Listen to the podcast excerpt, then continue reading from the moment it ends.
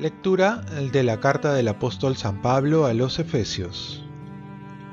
Hermanos, estén sumisos unos a otros en el temor de Cristo. Que las mujeres respeten a sus maridos como si se tratara del Señor, porque el marido es cabeza de la mujer como Cristo es cabeza y salvador de la iglesia, que es su cuerpo.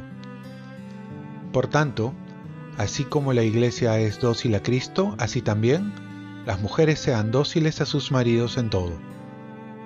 Esposos, amen a sus esposas como Cristo amó a su iglesia. Él se entregó a sí mismo por ella para consagrarla, purificándola con el baño del agua y la palabra, para presentársela ante sí como una iglesia, sin mancha ni arruga ni nada semejante, sino santa e inmaculada. Así, deben también los maridos amar a sus esposas, como cuerpos suyos que son.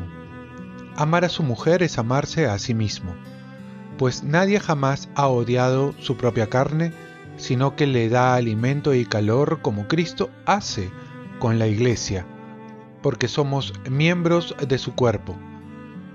Por eso dejará el hombre a su padre y a su madre y se unirá a su mujer, y serán los dos una sola carne.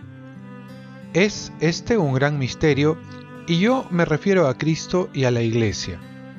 En una palabra, que cada uno de ustedes ame a su mujer como a sí mismo y que la mujer respete a su marido.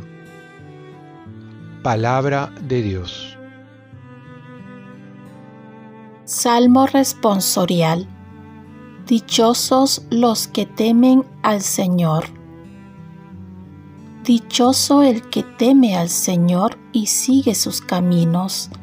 Comerás del fruto de tu trabajo, serás dichoso, te irá bien.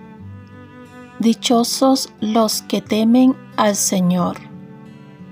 Tu mujer como parra fecunda en medio de tu casa, tus hijos como brotes de olivo alrededor de tu mesa Dichosos los que temen al Señor.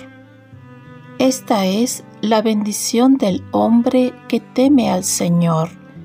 Que el Señor te bendiga desde Sión, que veas la prosperidad de Jerusalén todos los días de tu vida. Dichosos los que temen al Señor. Lectura del Santo Evangelio según San Lucas. En aquel tiempo Jesús dijo, ¿A qué se parece el reino de Dios?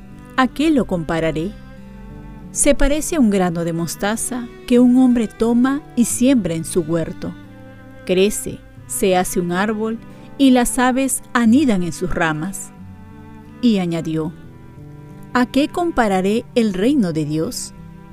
se parece a la levadura que una mujer mezcla con tres medidas de harina hasta que todo fermenta. Palabra del Señor. Paz y bien. Saber esperar en Dios es lo más seguro. Santa Teresa va a decir, la paciencia todo lo alcanza. Y Dios deja ver su acción a los que tienen paciencia, a los que saben esperar en Él. Saben que Dios está trabajando y que no es indiferente, que la obra que Él ha comenzado lo terminará. Por ello asemeja a su reino con un grano de mostaza que siendo tan pequeño crece más grande que las demás hortalizas, o la levadura que siendo de menor proporción fermenta toda la masa.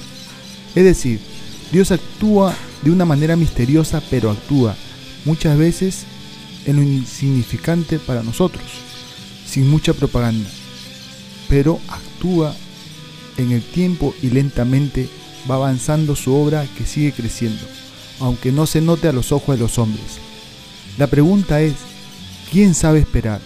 En un mundo que va corriendo, donde no tenemos tiempo para reflexionar, para orar, para detenernos, para contemplar la acción de Dios en nuestras vidas, es difícil entonces saber esperar.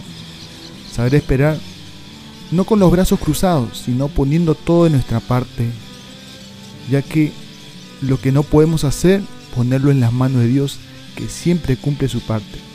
Es el secreto para vivir mejor. Y en la primera lectura también nos invita a vivir teniendo paciencia entre los esposos. Dios puso un orden en dicha relación en la que ambos han de saber esperar y poner todo de su parte para esperar buenos frutos. La esposa, por un lado, obedecer siempre cuando sea algo para su bien. Y el esposo saber amar y el amor hará que pida a su esposa lo mejor para ambos. Oremos. Virgen María, concédeme la gracia de saber esperar. No las circunstancias, ni la buena suerte, ni los buenos tiempos, sino esperar a Dios que siempre está obrando a nuestro favor. Ofrezcamos nuestro día. Dios Padre nuestro, yo te ofrezco toda mi jornada en unión con el corazón de tu Hijo Jesucristo, que sigue ofreciéndose a ti en Eucaristía para la salvación del mundo. Que el Espíritu Santo sea mi guía y mi fuerza en este día para ser testigo de tu amor. Con María, la Madre del Señor y de la Iglesia, te pido por las intenciones del Papa. Con San José Obrero, te encomiendo mi trabajo y mis actividades de hoy para que se haga en mí tu voluntad. Y la bendición de Dios Todopoderoso, Padre, Hijo y Espíritu Santo, descienda sobre ti. Cuenta con mis oraciones que yo cuento con las tuyas y que tengas un santo día.